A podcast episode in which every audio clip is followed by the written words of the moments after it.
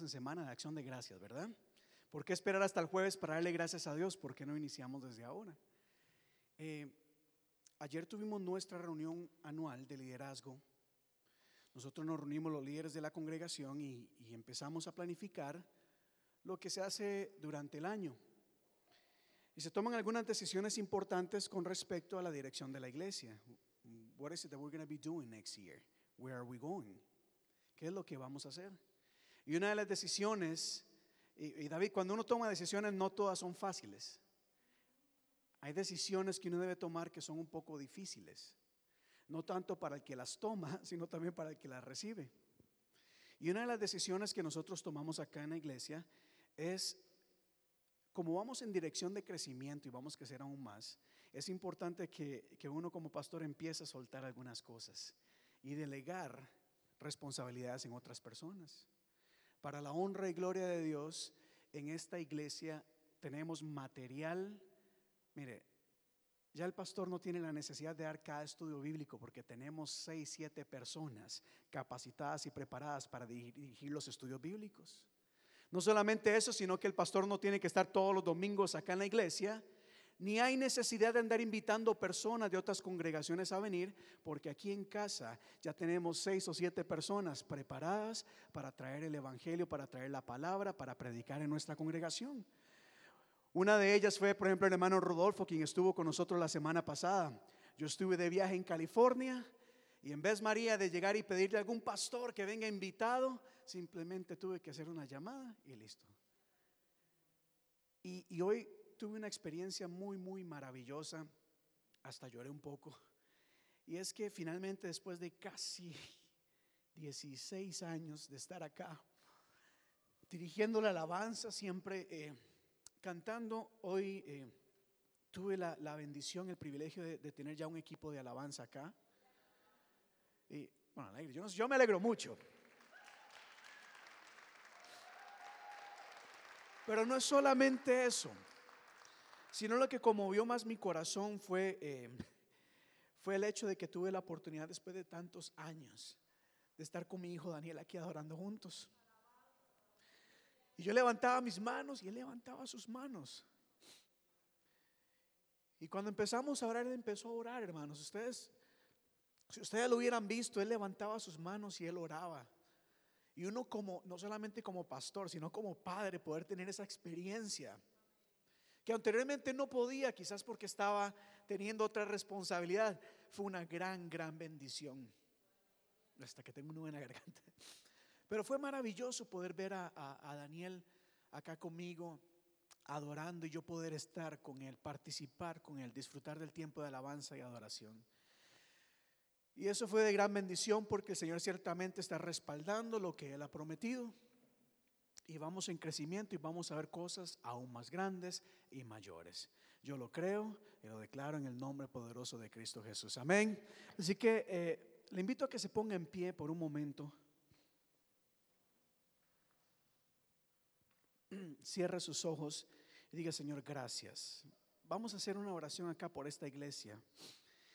Una, una oración de acción de gracias por lo que Dios ha estado haciendo. Si usted no lo sabe, el Señor ha estado sanando en este lugar. Hay personas que están dando testimonio de sanidades que han experimentado a través de la oración de este pueblo que clama por ellos. Por si usted no lo sabe, en esta congregación familias están siendo restauradas, están siendo levantadas por lo que Dios está haciendo a través de estos ministerios en esta iglesia. Si usted no lo sabe, damos gracias a Dios porque muchos de nuestros jóvenes que llegaron a esta iglesia de niños, hoy en día están en universidades. Un sueño que para muchos padres hispanos es casi imposible. Estamos viendo que con Dios todo es posible.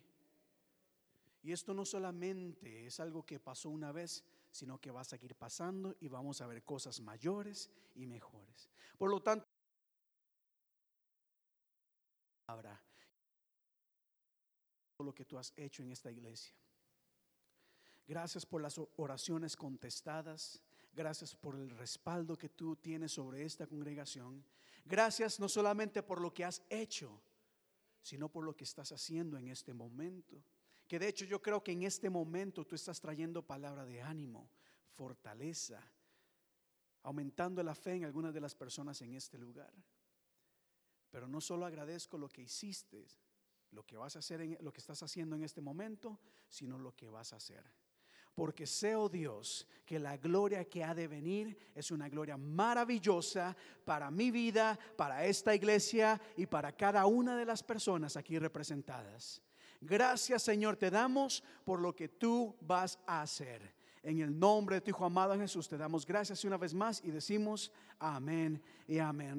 Démosle otro fuerte aplauso al Señor.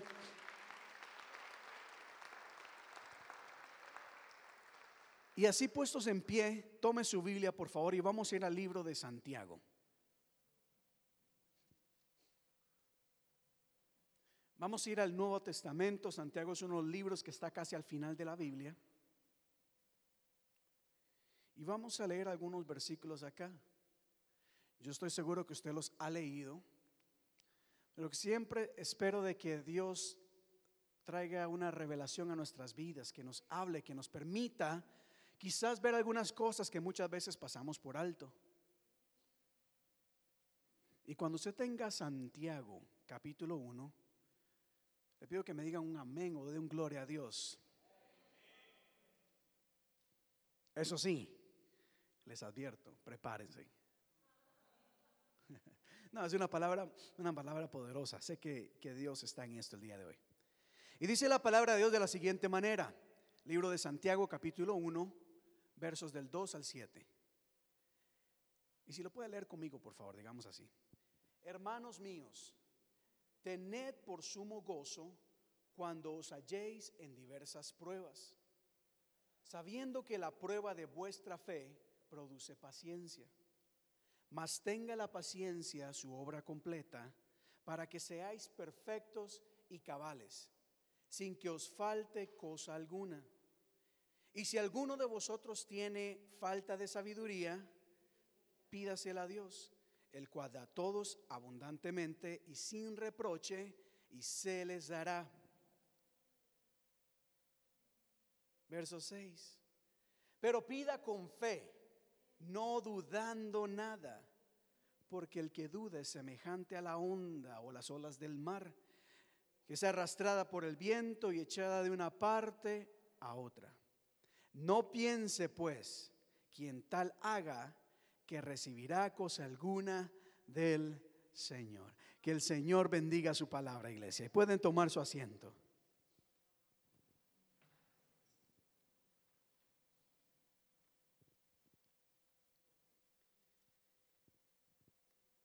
Realmente eh, quisiera empezar acá con el verso número 2, porque quien está hablando acá es Santiago. Santiago, para algunas personas que quizás no lo saben, Santiago era el líder de la iglesia en tiempos, una vez que Jesús había muerto y la iglesia estaba dando sus primeros pasos, el líder de la iglesia o la cabeza de la iglesia era Santiago, no fue Pedro, era Santiago. Santiago era hermano de Jesús algunas personas que no entienden quizás muy bien algunas cosas, Jesús tuvo hermanos. Y uno de ellos fue Jacobo, de Jacob. Jacob llegó a ser, Jacob era una de las personas que al principio no creía mucho en Jesús. De hecho, hubo un pasaje en donde Jesús estaba pues enseñando, haciendo cosas. Se dice la Biblia que, que María y sus hermanos fueron donde él como a, llevárselo porque decían, este hombre está medio tocadito de la cabeza, está diciendo cosas que no, son, no están bien.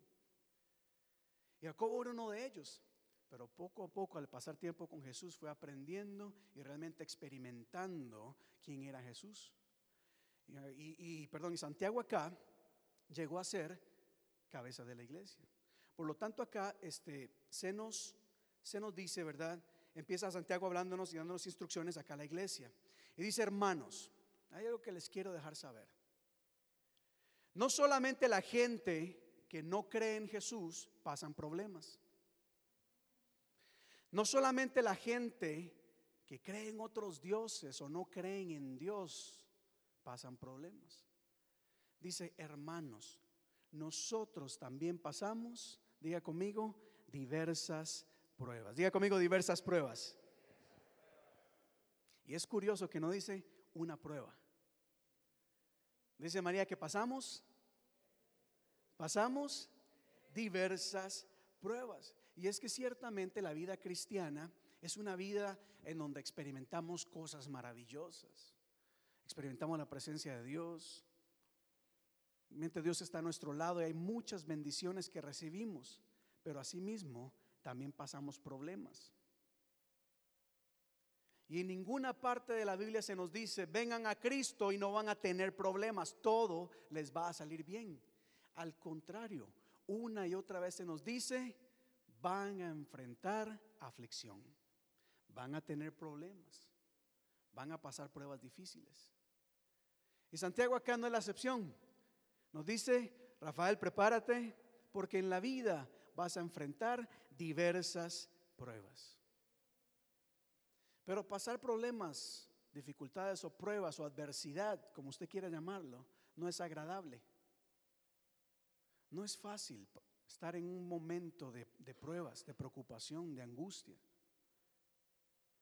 Cuando uno está pasando problemas, uno se cansa, uno se angustia, uno se desespera, se enoja, se frustra y muchas veces nos damos hasta por vencidos. Y esto es importante saberlo, iglesia, porque muchas personas, aún cristianos, dieron sus primeros pasos en la fe, pero cuando empezaron a enfrentar pruebas, empezaron a perder la, la esperanza y poco a poco se desanimaron y se apartaron de los caminos del Señor. Y entonces ahora no solamente tienen pruebas, sino que tienen que enfrentarlas solos o solas. Y pasar pruebas, iglesia, no es fácil, no es nada agradable. Y aquí hay algo que me llama muchísimo la atención en este pasaje.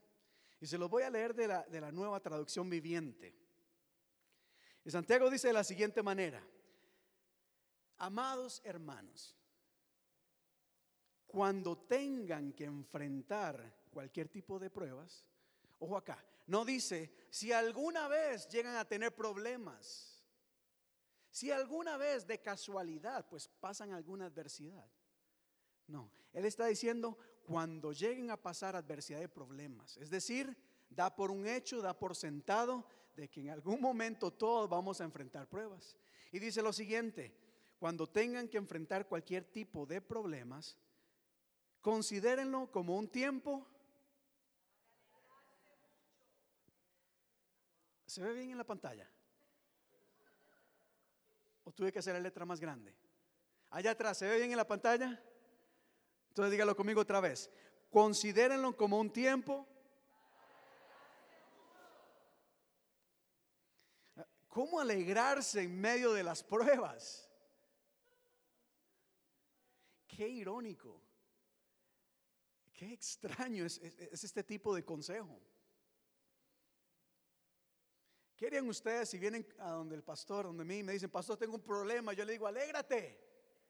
Me tiran un zapato en la cabeza, seguro.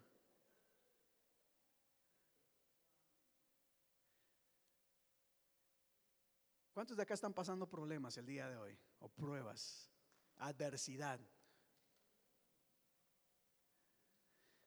Ahora aquí Santiago dice, alégrate mucho. No, pastor, esa fue la versión, la nueva traducción viviente, una traducción medio rara. Está bien. Vamos a la Reina Valera. La Reina Valera dice, tened por sumo gozo, es decir, algo sumo, algo alto. Tened por sumo gozo cuando pasen problemas. No, no me gusta ni la traducción viviente, no me gusta la Reina Valera. Pues vamos a intentar acá la nueva versión internacional. Y en la nueva versión internacional leemos lo siguiente. Considérense muy dichosos cuando pasen pruebas. ¿Cuál, cuál versión prefieren? Bueno, les estoy haciendo una pregunta. ¿Prefieren la nueva traducción viviente? ¿La Reina Valera? ¿La nueva versión internacional? tratemos una más la traducción en lenguaje actual, que dice, deben sentirse muy felices. Mire, sonríe a la persona que está a su lado.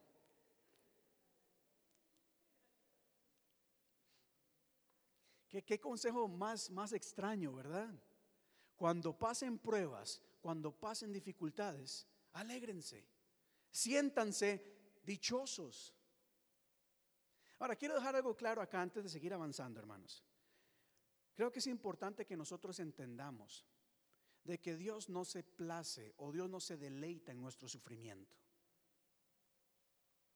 Cuando Santiago dice alegres en medio de la prueba, no, no quiere decir de que a Dios no le importa que pasemos problemas. A Dios le conmueve nuestro sufrimiento. A Dios no le gusta que estemos sufriendo, iglesia. Cuando usted pasa pruebas o dificultades, no es que Dios está ocupado en otras cosas y no se preocupa por ti. O no es que Dios dice, ignora tu oración o tu petición. No se trata de eso. Pero es que hermanos, ciertamente en toda prueba, en toda lucha, en toda batalla, para los que tenemos fe en Cristo Jesús, entendemos de que hay un propósito. Dios no deja que pases pruebas o dificultades solo para para amargarte la vida. Dios no es así, Dios es Dios de amor. Y si Dios permite que pasemos pruebas, aflicciones, problemas, dificultades, es porque Dios tiene un propósito en medio de ella. ¿Cuánto lo creen? Levante su mano y diga, Señor, gracias por esta prueba. No estoy listo para estar, para estar eh, feliz y alegre, pero empiezo siendo agradecido.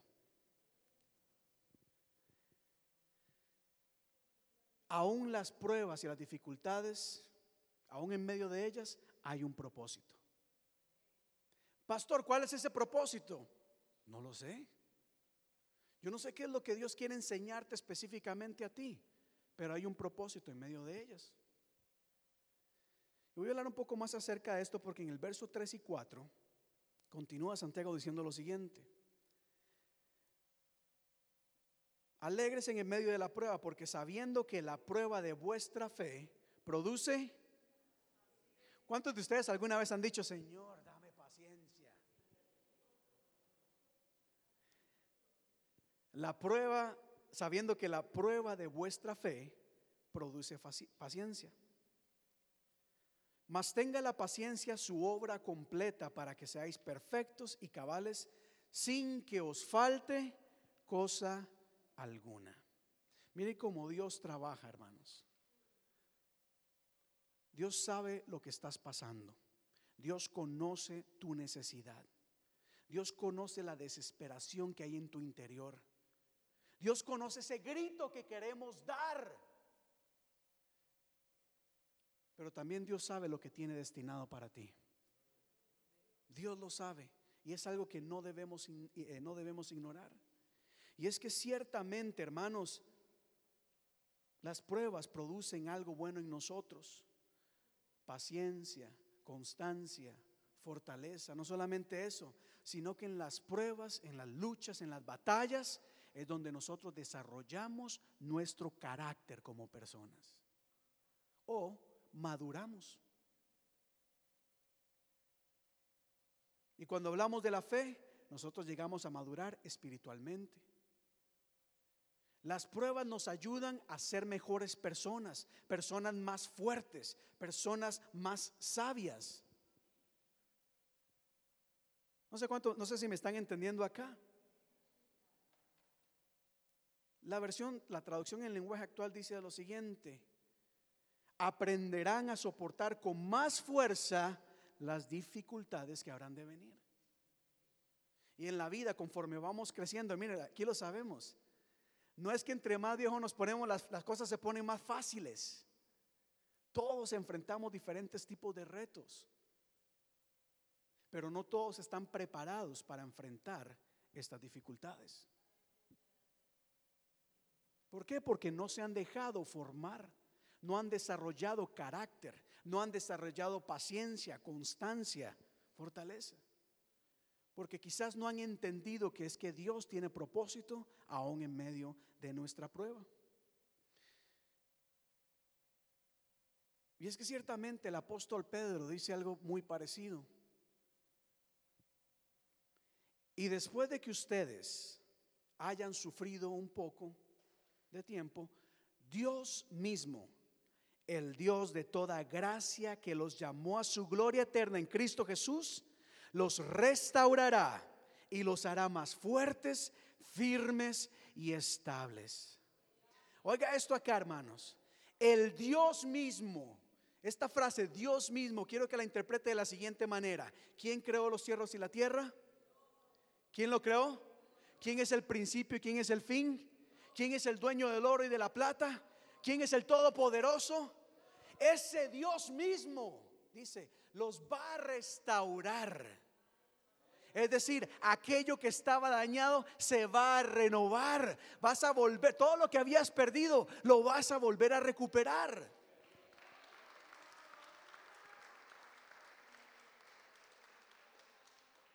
En Cristo tenemos restauración. Hay cosas en nuestra vida que están dañadas. Mira, hay gente que tiene su alma golpeada, dañada, hasta destruida. Pero en Cristo hay esperanza. Ese Dios mismo tiene el poder para usar tu problema, todo lo que te causó ese dolor y transformarlo. No solamente lo va a restaurar, sino que dice, los hará más fuerte. Diga, me haré más fuerte. Mi problema, diga conmigo, mi problema me hará más fuerte. Importante, porque muchas personas, mire, gente enfrenta problemas y en vez de ellos fortalecerse, el problema los tumba y no se levantan. Hay gente que no se levanta. La batalla fue tan fuerte que doblaron rodilla y ahí se quedaron. Porque han olvidado, hermanos, que el Señor nos levanta y que en Cristo hay victoria. ¿O no es cierto que el Salmo 3 dice, verdad? Tú eres mi gloria y quien levanta mi cabeza. Él es tu gloria. Él es tu fortaleza. Él es tu roca firme. Yo sé que los problemas no son fáciles. Nadie quiere problemas. Yo no los quiero. Yo sé que hay situaciones que enfrentamos, hermanos, que, que cansan, hermanos, cansan. Ya uno dice, ¿verdad, hermano Rosa? No, ya no quiero seguir intentándolo, ya. Ya me cansé de seguir insistiendo y las cosas no se dan. Y hay gente que desisten cuando están a un paso más de obtener una victoria maravillosa. Y yo no quiero que ninguno de ustedes sea una de esas personas. Y el día de hoy quiero decirle, mire, mantente firme, sigue adelante aún en medio de la prueba, aún en medio de la lluvia y la tempestad. Porque Dios tiene cosas preparadas para ti. ¿Cuántos dan gloria a Dios? Creo firmemente, iglesia, de que cuando Santiago dicen alégrense por los problemas, es porque Santiago entendía de que en los problemas Dios trabaja en nosotros, pero no solamente en nosotros, sino que va a trabajar a través de nosotros. Va a llegar gente y te va a decir, miren, no aguanto esta situación más. Pero como te has mantenido firme y has sido fortalecido en el Señor, vas a tener la sabiduría para dar consejo a personas que lo necesitan. Porque hay algo acá que nosotros tenemos que entender. Muchas veces pasamos por alto el privilegio que tenemos de venir a la iglesia, en donde se declara una palabra de esperanza, una palabra de fe, una palabra de optimismo. Hay mucha gente que lo que tiene alrededor es gente que quiere destruirle. Gente que no le anima, sino que los llama, los invita a hacer cosas malas. Usted y yo tenemos un problema y podemos llamar al grupo de intercesión de la iglesia y decir, necesito que oren por mí. Y va a haber gente que va a decir, no te preocupes, vamos a orar. Creemos de que Dios puede hacer algo. Y eres dichoso por eso. Porque hay gente que no tiene una iglesia a cual acudir, sino que llaman al amigote y le dice, mira, no aguanto esto con mi esposa. Y el amigote le dice, pues ven, vamos a, olvidar las penas. Pa, pa, pa.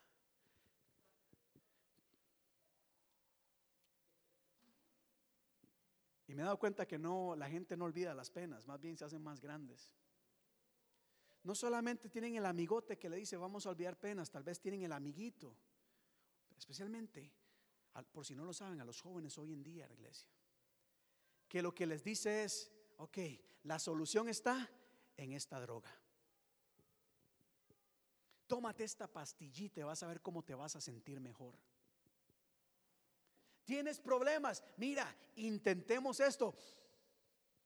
Interprételo como quiera. Hagamos esto y vas a ver cómo todo va a cambiar. Quizás puede cambiar por un momento, pero cuando, ese, cuando eso se disipa, la condición es peor. No sé si me están entendiendo acá. Por eso es que usted es una persona dichosa de tener a quien acudir en medio de los problemas. Acudir no solamente a este grupo hermoso de iglesia, de hermanos y hermanas en la fe, sino también al Dios Todopoderoso que nos acompaña. Porque la Biblia dice, cuando andes en valle de sombra de muerte, no temeré mal alguno porque tú estarás conmigo. O sea, tenemos alguien que camina a nuestro lado aún en medio de la aflicción. No estás solo, no estás sola. Hay alguien a tu lado y un cuerpo detrás tuyo apoyándote, orando por ti.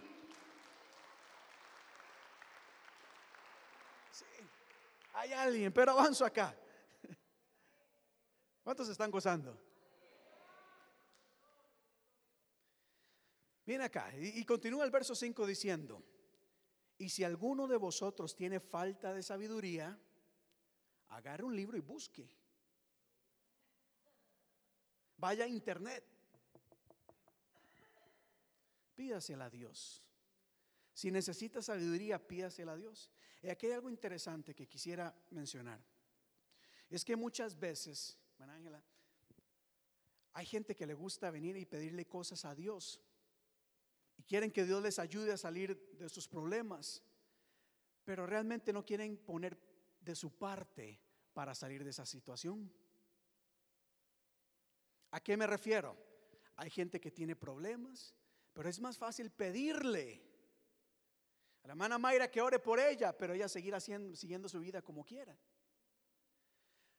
Cuando Santiago acá dice que le pidamos a Dios sabiduría, nos da a entender de que hay muchos problemas ciertamente que solo Dios puede solucionar. Pero hay muchos otros que está en nuestras manos tomar acción. Ah, eso sí nos gustó, ¿verdad? ¿Qué quiero decir? ¿Qué quiero decir? Hay problemas, hermanos, que nosotros mismos podemos resolver, pero necesitamos la sabiduría de Dios para hacerlo. ¿Por qué? Porque muchas veces lidiamos con problemas con gente. Y si para solucionarlos reaccionamos de acuerdo a lo que sentimos, quizás no vamos a solucionar el problema. Porque si nos dejamos llevar por nuestras emociones, hermanos, las emociones varían. Hoy estamos felices, Diez minutos después estamos enojados. Si ante los problemas reaccionamos de acuerdo a cómo nos sentimos, vamos a tener problemas. Porque muchas veces, por ejemplo, tenemos un problema y como estamos enojados, como nos sentimos enojados, lo que hacemos es actuar en enojo y lo que decimos o hacemos, en vez de solucionar el problema, lo hace más grande porque no actuamos con sabiduría. En vez de yo dar un grito enojo, la sabiduría de Dios quizás va a venir sobre mí y voy a decir, la sabiduría de Dios me va a decir, no es tiempo de hablar, es tiempo de escuchar, es tiempo de callar. No sé si me entienden acá.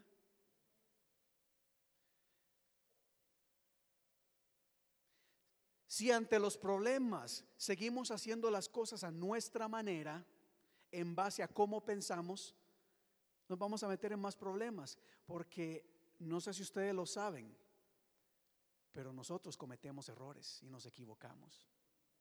Aun cuando pensamos que tenemos la razón, después decimos, híjole,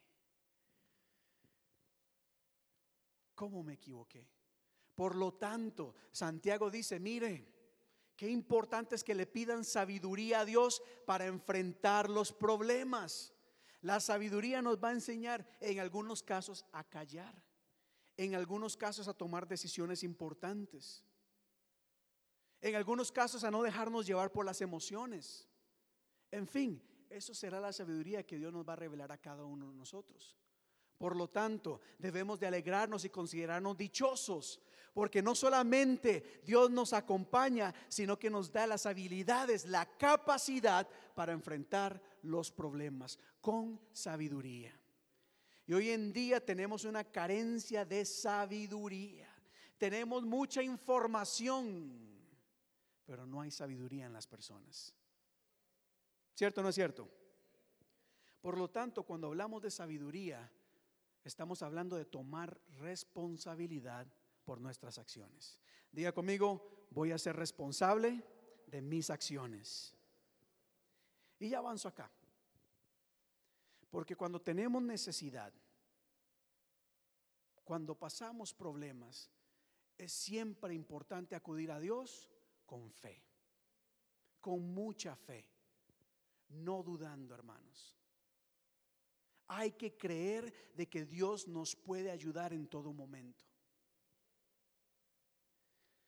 la, última frase atrás dice que la persona que duda es, no solamente es inconstante, sino que dice, si eres de esa persona que duda, ni pienses que Dios te va a ayudar. Y eso está poco fuerte. Pero es que Dios trabaja donde encuentra fe. Dios se mueve de manera maravillosa dentro de un campo en donde haya fe. Si hay duda, si hay incredulidad, no es que Dios no quiera, es que nosotros mismos no permitimos que Dios trabaje. No sé si me entienden acá. Cuando dudamos, lo que estamos haciendo es seguir nosotros intentando solucionar los problemas con nuestra propia fuerza, con nuestro propio razonamiento, con nuestros propios recursos. Y Dios dice, hijo, hija, te quiero ayudar, pero no me dejas hacerlo. Confía en mí. No dudes de mi capacidad y mi poder. Porque para Dios no hay nada imposible. ¿Cuánto lo creen? Recuerdo aquel pasaje en Marcos, donde Jesús mismo, hermanos, donde quiera que iba echaba fuera demonios, hacía sanidades, cosas maravillosas. Pero hubo un lugar en donde Jesús dijo, de aquí me tengo que ir. No puedo hacer más milagros porque la gente no cree. No es que Jesús no podía, es que la gente no se lo permitía. Y la duda, hermanos, la duda sí trabaja en nuestro ser. La duda, de hecho, es un arma que el enemigo utiliza en contra nuestra. Empieza a plantar esa servillita diciendo, no se puede. No vas a salir de esa situación. Ya no hay nada más que puedas hacer. Y empieza a poner esa semilla. Y si nosotros le damos campo al diablo, al enemigo, con la duda, quizás estamos evitando de que Dios trabaje en nuestro favor. Por lo tanto, en medio de los problemas, en medio de la aflicción, de la angustia, de lo que usted quiera llamarle, debemos de venir a los pies del Señor con mucha fe, creyendo de que Dios puede responder a nuestra necesidad. ¿Cuántos dan gracias a Dios por eso? Hay que ser como aquella mujer que prediqué hace unas semanas, la mujer que tenía, tenía un flujo de sangre. Ella dijo, este problema lo he intentado por todo lugar, pero yo sé que si me acerco a Jesús con fe, recibiré mi sanidad. Ciertamente la fe mueve montañas. Dígale a la persona que está a su lado, la fe mueve montañas. Y termino acá, y termino acá, porque hay una frase de Jesús que es importante que usted atesore en su corazón y que no se olvide de ella en todo momento. Repítela una y otra vez. Y Jesús nos dice el día de hoy, no les he dicho, no te he dicho que si creéis veréis la gloria de Dios. Y yo sé que a muchos de ustedes el Señor ya se los ha dicho anteriormente, se los ha dicho una y otra vez. Tienes que creer, tienes que confiar, mantente firme, no descampo a que la duda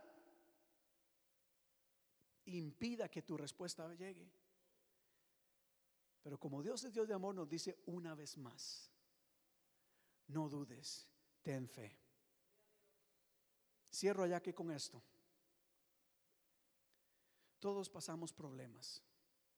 Todos pasamos momentos difíciles. Algunos en este momento están pasando situaciones más difíciles que otros. Pero en todo, hermano, yo sé que yo las he pasado. Yo sé lo que es vivir momentos difíciles de angustia, de frustración. Y cuando me he sentido frustrado y actúo de acuerdo a mi estómago, he tomado malas decisiones. Muchas veces el problema ha sido tan intenso, o sea, tan, tan, tan consistente que uno llega a cansarse y uno quiere rendirse, dejar todo tirado. Ha llegado momentos que a nivel pastoral, hermanos, uno vive situaciones en donde dice, ya no más, ya no más, ya no quiero seguir lidiando con esto, Señor. Ya. Hay gente que dice, no aguanto esta situación más, me divorcio mañana mismo. No importa lo que mis hijos y mis hijas experimenten en el proceso.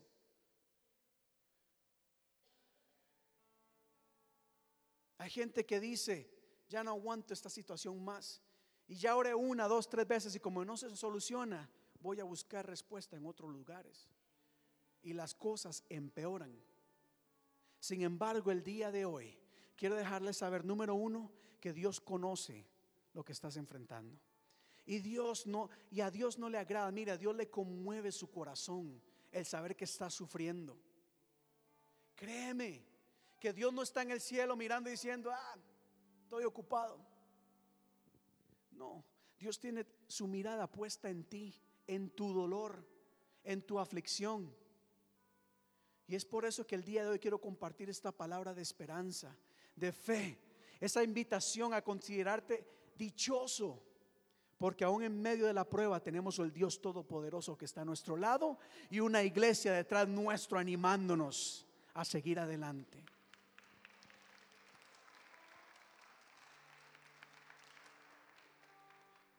Iglesia, esto es cuestión de fe.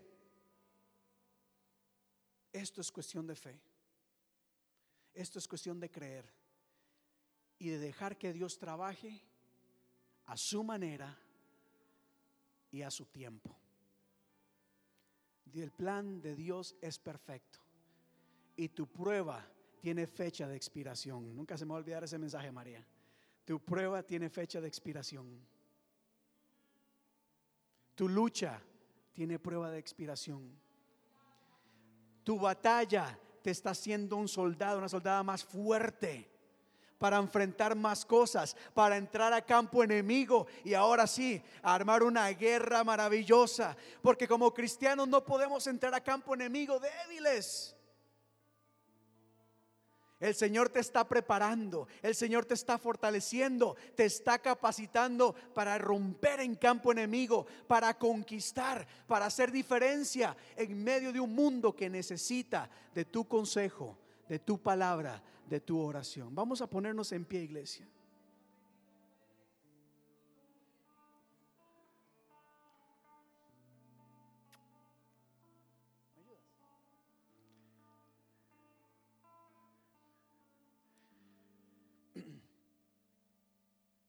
Diga conmigo, gracias Señor, por mi lucha. Santiago dice, alégrate. Dile, Señor.